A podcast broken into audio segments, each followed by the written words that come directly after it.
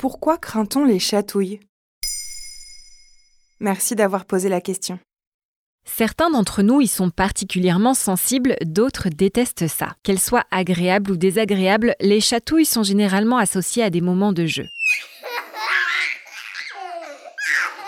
Peut-être t'es-tu déjà demandé comment fonctionne ce phénomène dans notre corps et pourquoi il nécessite de rester à l'écoute de son partenaire de jeu. Il existe deux types de chatouillement. La réaction knismésis, qui correspond à un léger effleurement, par exemple avec une plume qui glisse sur notre peau ou un insecte qui s'y pose. C'est une sensation qui dérange peu et qui provoque généralement l'envie de frotter la zone stimulée. Et la réaction gargalésis, réflexe nerveux qui génère des crises de fou rire accompagnées de tortillements et de rires convulsifs.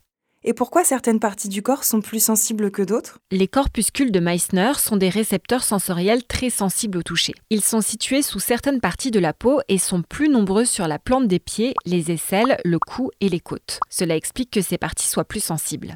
Ces récepteurs envoient alors des messages au cerveau, le cortex somatosensoriel plus précisément. C'est cette partie du cerveau qui gère les sensations de toucher, de douleur, de température et de pression. Pourquoi les chatouilles génèrent-elles à la fois du plaisir et du déplaisir? Il s'agit de mécanismes de défense. C'est étonnant, mais les chatouilles stimulent également la partie du cerveau qui gère la peur. D'où la panique dont elles peuvent être la cause et le fait de se tortiller pour les éviter à tout prix. Elles deviennent alors tout bonnement horripilantes.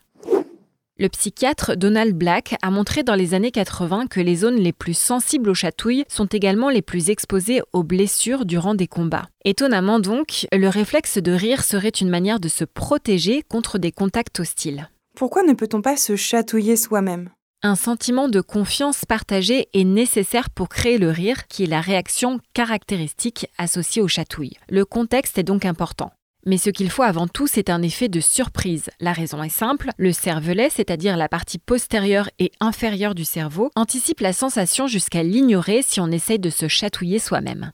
En effet, le cervelet est capable de faire la différence entre les sensations que nous nous auto-infligeons et les sensations inattendues. C'est un phénomène appelé atténuation sensorielle.